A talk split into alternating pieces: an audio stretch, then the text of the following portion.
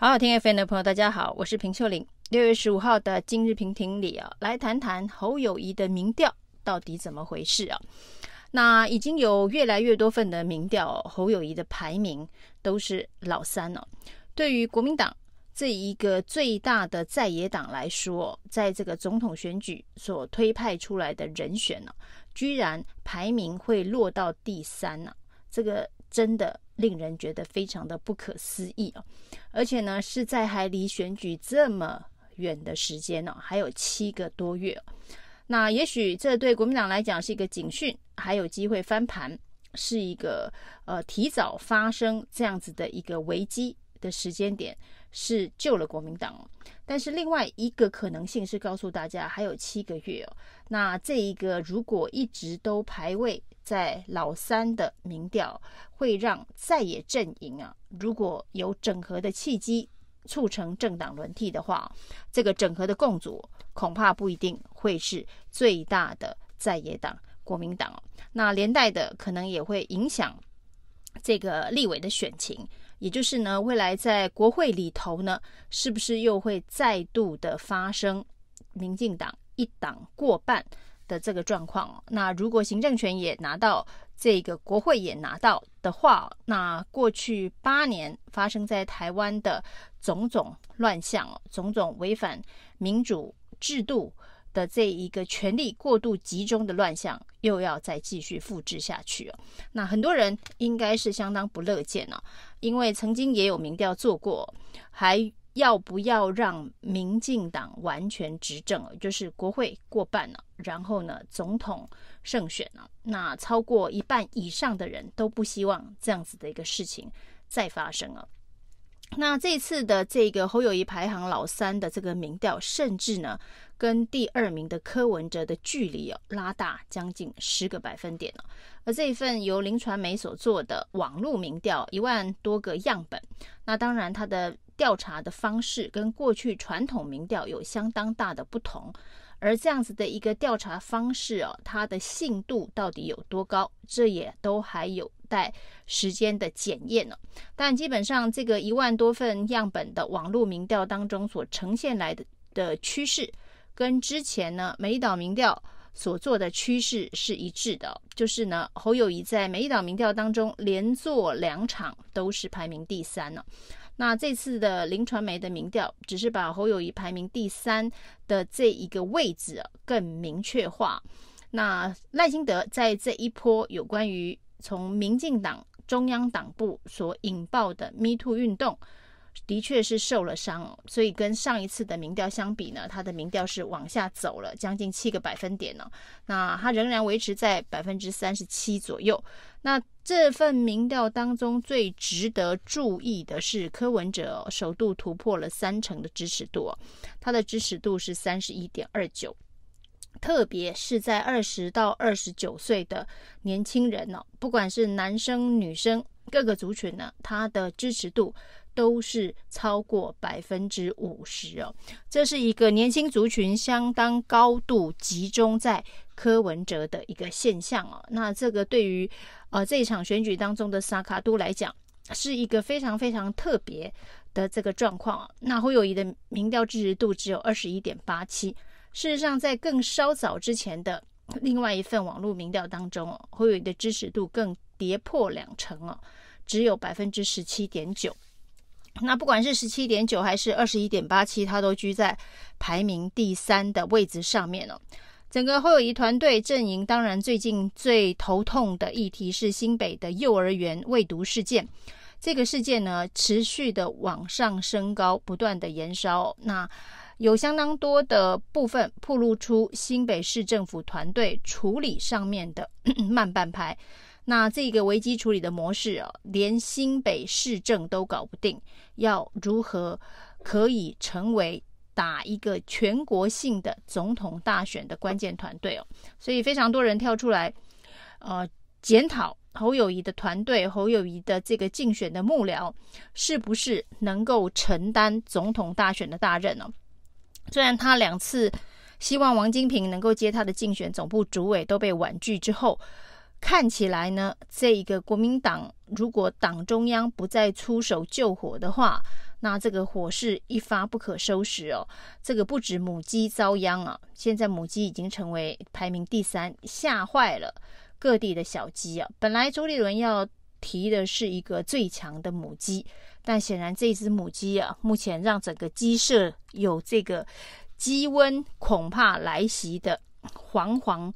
不可终日之感呢、那所以甚至传出啊，就是党中央要接管这个侯友谊的竞选团队，直接由朱立伦来担任竞选总部主委，替他组建一个打总统大选的团队。只是呢，以侯友谊过去的行事风格，以及他在新北市呃掌控全局的这个性格，会不会把这个兵权释出，由侯友谊来操盘呢？这恐怕是一个非常非常大的问号。但是呢，如果照现在的状况持续下去的话，那柯文德这个老二可能会做得很稳。他现在呢突破三成的支持度，一旦他再继续往上这一个冲刺的话，那民进党恐怕也要把它视为呃最有可能 PK 的对象啊。那到时候就是侯友宜被边缘化了。那对于这个第三的民调啊，这个柯文哲当然这个是属于领先者啊，就是啊在非绿的。这一个族群里头的领先者，他说呢，这跟股票指数一样，高高低低啊。呃，投票日那一天的民调高才是真的高啊。那现在都无法定论了，显然是一个比较平常心，但其实可以想见啊，心中窃喜的一个反应啊。那至于侯团队这里啊，当然仍然是用信心喊话的方式，哎，最后一定会赢啊。那甚至呢，这个。也有青蓝的媒体人释出，国民党内部哦，这个十天来都做了滚动式的民调。滚动式的民调就是每天都会做，但是每天都不是做足一千份哦，可能是五百、四百，然后呢不断的滚动，然后看民调的趋势哦。那这个青蓝的媒体人士所公布的国民党内部滚动式的民调是十天内所做的排名啊，就是侯跟柯都在两趴的。支持度的差距以内啊，那互有领先，就是有时候你第二，有时候我第二啊。如果呢，连国民党内部的滚动式民调由国民党来做的，侯科都基本上已经打成平手，只有两趴的支持度。那过去呢，国民党内部的民调的跟社会的这个偏差度是有一定程度呃的不利。所以呢，这个网络民调当中哦，柯文哲领先侯友宜十趴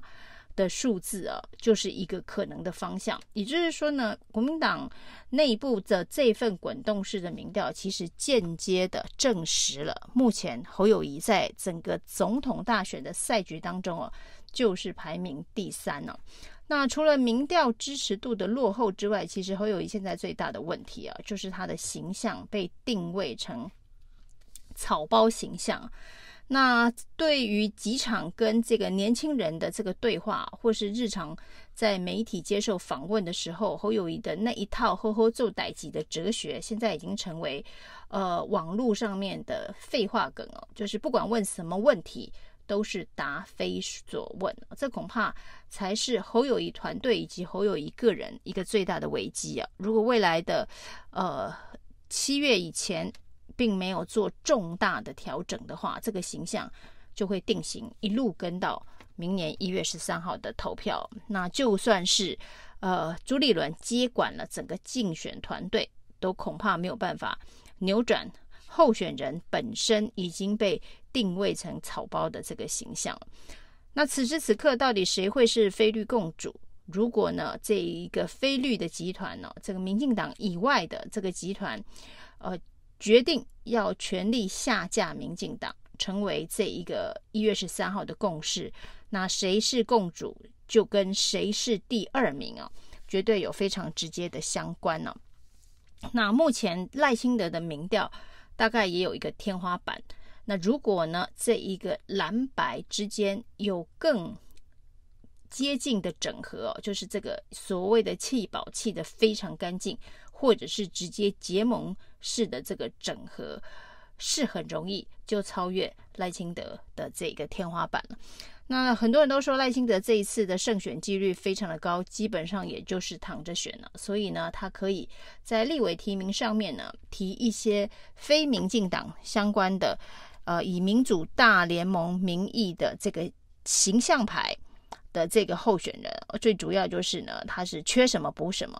因为民进党的形象现在已经被定位成跟过去的这一个陈腐的国民党。基本上是呃不相上下，在这个状况之下，的确是需要一些